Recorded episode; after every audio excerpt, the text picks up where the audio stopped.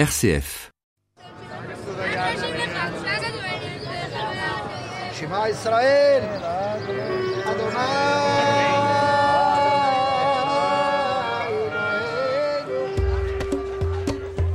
الله أكبر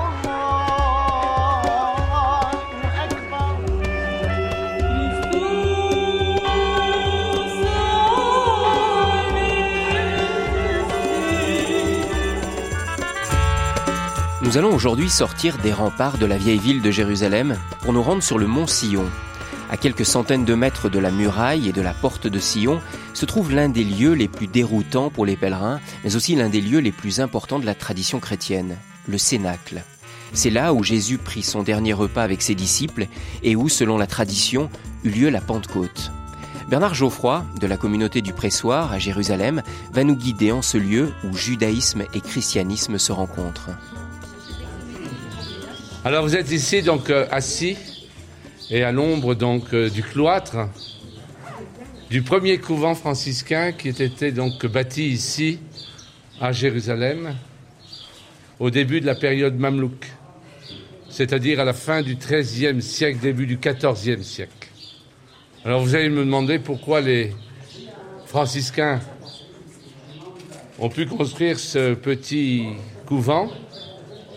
C'est parce que, au moment des croisades, saint François d'Assise était allé rendre visite au sultan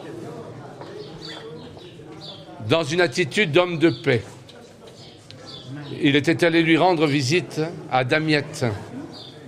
Et alors le sultan avait été fort impressionné par euh, cet homme, ce petit moine pauvre.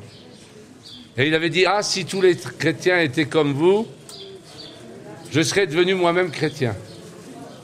Je crois que c'est le plus bel euh, hommage qu'on pouvait faire à François. Et alors, pour le remercier de sa visite, il lui a remis un texte, un firmant, disant que dans tout le Dar el-Islam, c'est-à-dire toute la terre de l'islam, les franciscains pourraient venir vivre, donc les petits frères mineurs, comme on les appelait. Et c'est ainsi donc que, quelques, un siècle plus tard, donc, les franciscains ont fait jouer ce firmament pour pouvoir venir s'établir ici, donc en Terre Sainte, alors que la terre était désormais sous la domination des Mamelouks.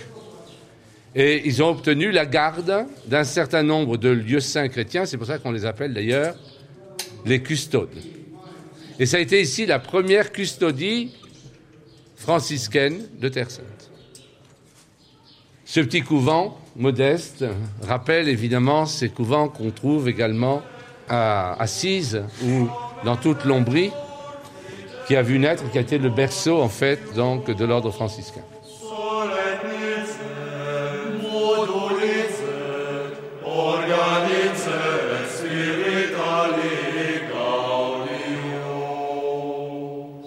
Alors pourquoi se sont-ils établis ici? Parce qu'il y avait ici les ruines d'une église qui avait été bâtie par les croisés et qui s'appelait Sainte Marie de Sion. Laquelle église croisée a été bâtie tout près de l'ancienne grande église byzantine qu'on avait appelée la Sainte Sion et dont on sait par Eusèbe de Césarée au IVe siècle, l'historien donc de Constantin, que on n'avait pas pu la bâtir à l'endroit où se trouvait la chambre haute, c'est-à-dire le lieu où, d'après la tradition, Jésus avait rassemblé ses disciples au cours d'un dernier repas, ou d'après l'évangile selon Saint Jean, il avait lavé les pieds de ses disciples, ou d'après les évangiles synoptiques, il avait institué l'Eucharistie. On aura l'occasion de revenir là-dessus tout à l'heure. C'est également le lieu où, d'après la tradition évangélique, en particulier dans l'évangile selon Saint Luc, Jésus est apparu à ses disciples, donc le soir de la résurrection, le dimanche, donc le premier jour de la semaine. C'est également le lieu où, d'après la tradition des actes des apôtres, les disciples étaient réunis avec Marie et quelques autres, et l'Esprit Saint est venu sur eux pendant cette fête de Shavuot, cette fête de Pentecôte. Donc, et qui a été, on pourrait dire, l'acte de naissance, en quelque sorte, de cette communauté croyante en Jésus comme Messie, et qui leur a donné suffisamment d'élan pour que Pierre sorte et aille à la rencontre de la foule qui était rassemblée ici pour leur annoncer, donc, pour la première fois, donc, que Jésus de Nazareth, qui avait été crucifié, Dieu l'a fait Seigneur. Il l'a ressuscité d'entre les morts, dit Pierre. Et on sait que suite à ce discours de Pierre, la foule qui était rassemblée était tellement bouleversée que beaucoup ont dit Que devons-nous faire? Et Pierre a répondu, a répondu Faites teshuva, convertissez-vous et faites-vous immerger au nom de Jésus le Messie. Et c'est ainsi qu'on nous dit 3000 se sont ajoutés à cette communauté primitive.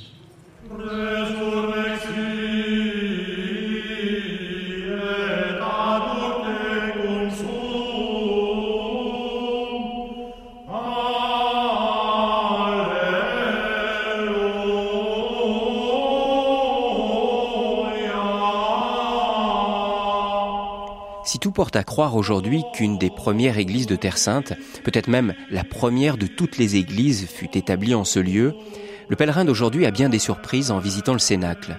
Au rez-de-chaussée, par exemple, se trouve le tombeau de David, un lieu de prière de la communauté juive d'aujourd'hui. On sait pourtant, en lisant le chapitre 2 du premier livre des rois, que David fut enterré sur une autre colline de Jérusalem, la colline de l'Ophel.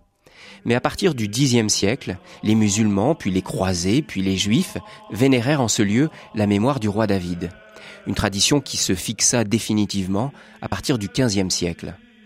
Depuis 1948, juste en dessous de la pièce haute du Cénacle, vénérée par les chrétiens, se trouve donc un centre religieux juif autour du tombeau de David. Voilà, vous êtes ici donc euh, devant ce qu'on appelle le tombeau de David, donc avec, euh, comme je le disais, donc ces magnifiques euh, étuis à Torah, donc en argent ciselé. Vous remarquerez également donc le beau tissu de velours rouge qui recouvre donc le cénotaphe, et il est marqué dessus, au-dessus de l'étoile de David, donc sur la face euh, du cénotaphe, David Melech Israël Chai Vekayam. David, le roi d'Israël, vit et demeure. Alors par derrière, donc la partie basse de l'alcôve, les gros blocs, serait donc euh, du 1er siècle, alors que la petite voûte qui est au-dessus, elle date seulement de l'époque du Moyen Âge, donc de l'époque de l'église donc, qui avait été construite par les croisés, car on a retrouvé dans la salle à côté des piliers encore de l'église croisée. Donc ce qu'on peut supposer, c'est que dans cette église croisée, Sainte-Marie de Sion, on avait aménagé dans une travée latérale, donc un, lieu où on vénérait le tombeau de David. Est-ce qu'il était là précisément? Est-ce qu'il était un peu plus loin? Nous n'en savons rien. Et donc, on a construit cette église à partir des éléments donc de cette maison du premier siècle qui demeurait encore, c'est-à-dire ce mur et le mur qui lui fait face du côté de la cour où nous étions tout à l'heure. Est-ce qu'il existe encore une journée consacrée pour les Juifs à la vénération de, Toujours ce tombeau? le jour de Shavuot. Toujours le jour de Shavuot, les gens viennent très nombreux ici, donc le jour de Pentecôte, viennent prier ici, mais tout au long de l'année, on vient prier parce que euh, le roi David est une figure tellement importante dans la tradition euh, biblique. En plus de ça, c'est de David que doit venir le Messie, nous dit donc euh, les prophètes. Il est intéressant de trouver au même endroit le tombeau de David et le lieu où le Christ ressuscité est apparu après sa mort et où s'est déroulée la Pentecôte.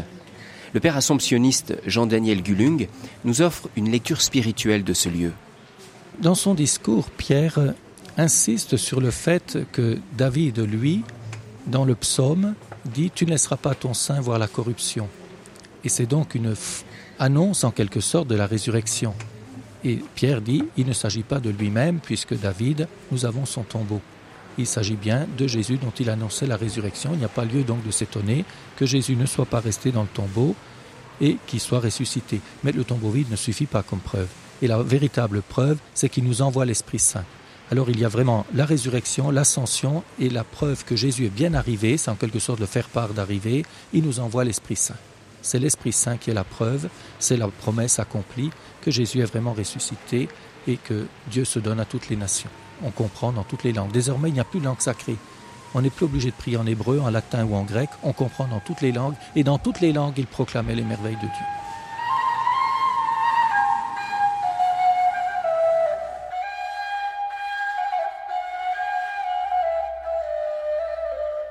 Nous aurons dans un instant l'occasion de reparler de la Pentecôte, mais avant cela, je vous propose de retrouver Bernard Geoffroy et son groupe dans la grande pièce voûtée à l'étage que l'on appelle le Cénacle, une vaste salle de style gothique avec au sud un mirabe qui rappelle que ce bâtiment servit de mosquée après que les franciscains furent chassés de cet endroit par les musulmans au XVe siècle.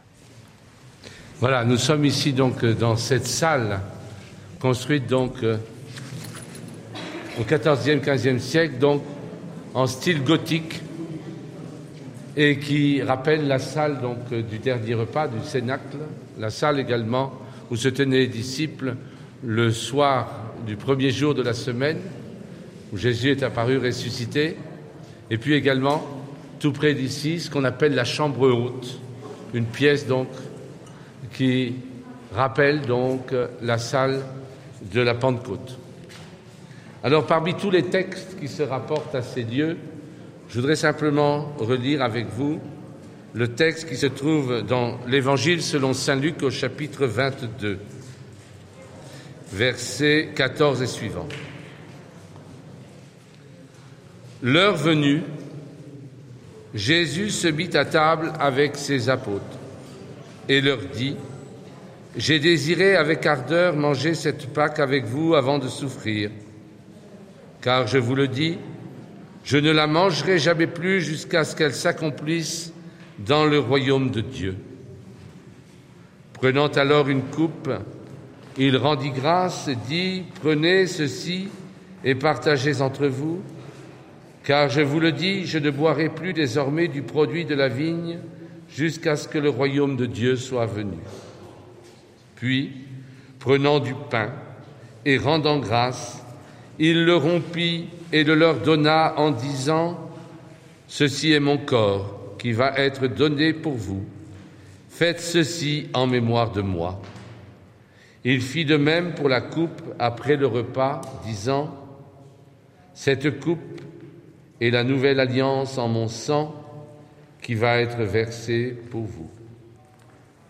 Dans ce texte de Luc, il est extrêmement important parce que il conserve la tradition la plus ancienne donc de l'institution eucharistique, puisqu'il recite pratiquement mot pour mot ce que Paul lui-même écrit aux Corinthiens vers les années 50, et où il dit qu'au cours du dernier repas, Jésus prit du pain, Jésus prit du vin, et c'est exactement dans les mêmes termes donc que Luc s'exprime. Et on voit bien que Luc a reçu cette tradition de Paul qui lui-même dit l'avoir reçu des témoins. Et c'est extrêmement précieux. Tout le problème aujourd'hui que se posent les exégètes, c'est celui de savoir si ce dernier repas pouvait être le repas de la Pâque. Puisque si l'on suit l'évangile selon Saint Jean, qui d'ailleurs ne rapporte pas ces paroles mais parle d'un lavement des pieds, la Pâque le céder pascal, le repas pascal, a eu lieu alors que Jésus était au tombeau. Alors est-ce possible que Jésus ait pu célébrer 24 heures ou 48 heures à l'avance, puisque là encore les exégètes discutent, une, un céder de la Pâque? Une question que, à laquelle il est aujourd'hui extrêmement difficile de répondre. Alors il y aurait peut-être quelques hypothèses qu'on pourrait avancer. La première, c'est que Jésus aurait célébré ce repas dans une maison essénienne. Or, nous savons mieux maintenant par les documents de Qumran qu'une des manières pour les Esséniens de se démarquer par rapport à ce qui se passait au temple et par rapport aux prêtres qui assumaient le service du temple, avec lesquels ils étaient donc séparés depuis plus d'un siècle, suite donc à la récupération par le pouvoir royal à l'époque hasmonéenne, donc de la charge du grand prêtre, on sait que les Esséniens avaient un calendrier différent de celui qui était officiel ici à Jérusalem. Et on sait que les dates des fêtes étaient fixées d'autorité par le grand prêtre. Et que les Esséniens, ont pu très bien vouloir que leur fête de Pessah soit séparée de quelques jours, voire 24 heures, donc, de la fête officielle du temple du grand prêtre.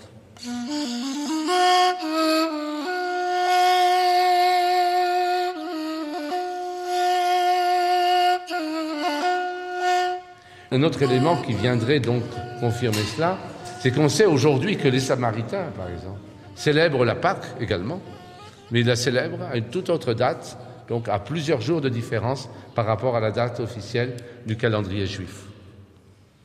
Un jour, parlant avec un rabbin, le rabbin Grunwald, qui habite ici à Jérusalem, qui a été longtemps le directeur euh, de la tribune juive en France, le rabbin Grunwald a fait tout un travail depuis à peu près une dizaine d'années sur la question du Seder pascal à l'époque du Second Temple.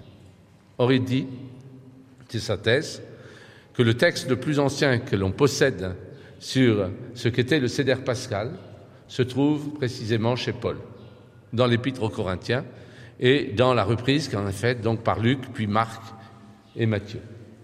Et lui dit, c'est sa thèse, qu'à l'époque de Jésus, il y avait des pratiques, il y avait des groupes différents, et qu'il y avait en fait des divergences quant à la fixation donc de ces fêtes.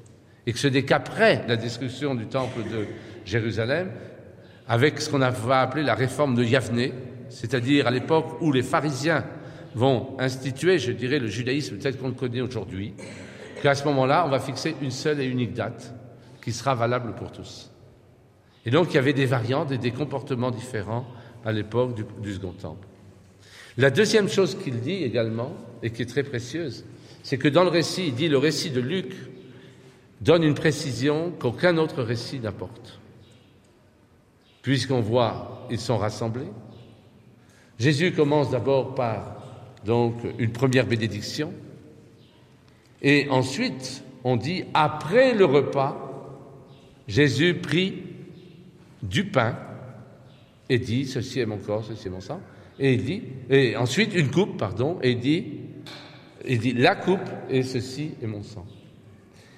Or, dans le rituel du Seder pascal, on sait qu'il y a un certain nombre donc, de bénédictions qui sont faites sur des pains sans azime, sans, des pains azime, pardon, c'est un pain sans levain, et également sur plusieurs coupes. Mais qu'il reste une coupe qui n'est pas bu. Et cette coupe, c'est la coupe d'Élie. Pourquoi? Parce qu'on dit cette coupe sera bue par Élie lorsqu'il viendra et que les temps messianiques seront inaugurés. Et donc on laisse cette coupe pleine pendant toute la durée du Céder pascal. Mais une fois que le repas est achevé, il faut bien vider la coupe. Alors, on est en dehors du rituel officiel, et à ce moment-là, le chef de famille, ce que me disait le rabbin Grunwald, et c'est encore conservé dans les communautés juives du Yémen, le chef de famille prend cette coupe, qui est la coupe d'Élie, et il donne à, à, tous ceux qui sont là, sa famille rassemblée, en quelque sorte son dernier testament. Pourquoi? Parce qu'il n'est pas certain que l'année suivante, il sera là pour présider au repas pascal. Et donc, il veut marquer d'une manière un petit peu solennelle, je dirais, la fin, donc, est au-delà de ce repas pascal, en prenant donc cette coupe, en disant une bénédiction spéciale, et en disant, au cours de cette bénédiction, ce qu'il désire dire de plus important à son entourage et à ses proches. Et ensuite, il boit la coupe et la fait circuler. Eh bien, pour le, rabbin Grunwald, Jésus a certainement utilisé donc cette tradition populaire pour donner son testament c'est-à-dire Ceci est mon corps, prenez et mangez. Ceci est la coupe de mon sang versée pour la rémission des péchés, la coupe de l'alliance. Prenez et buvez.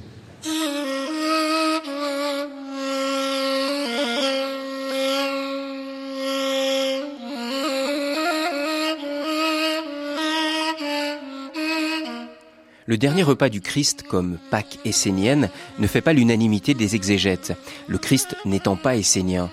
Le père Jean-Daniel Gulung a une autre lecture de ce dernier repas.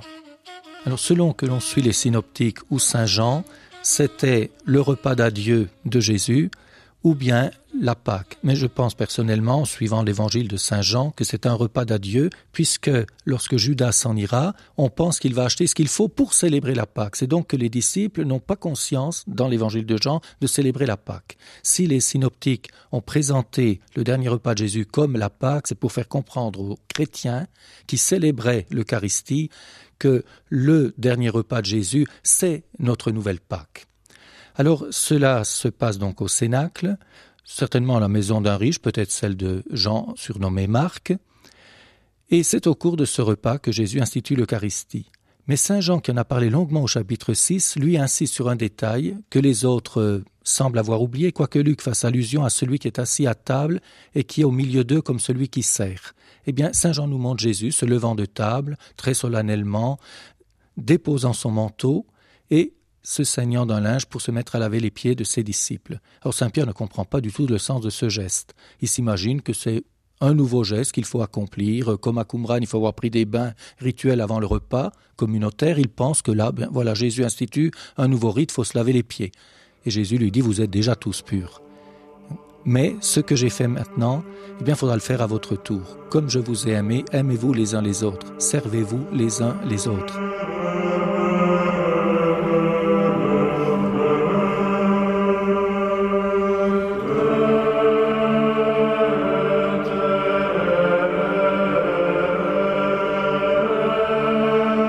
Sept semaines après la Pâque, les chrétiens comme les juifs fêtent la Pentecôte.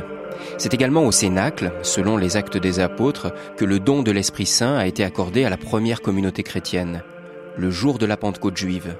Écoutez ce que Michel Sultan nous dit de ces fêtes de la Pentecôte.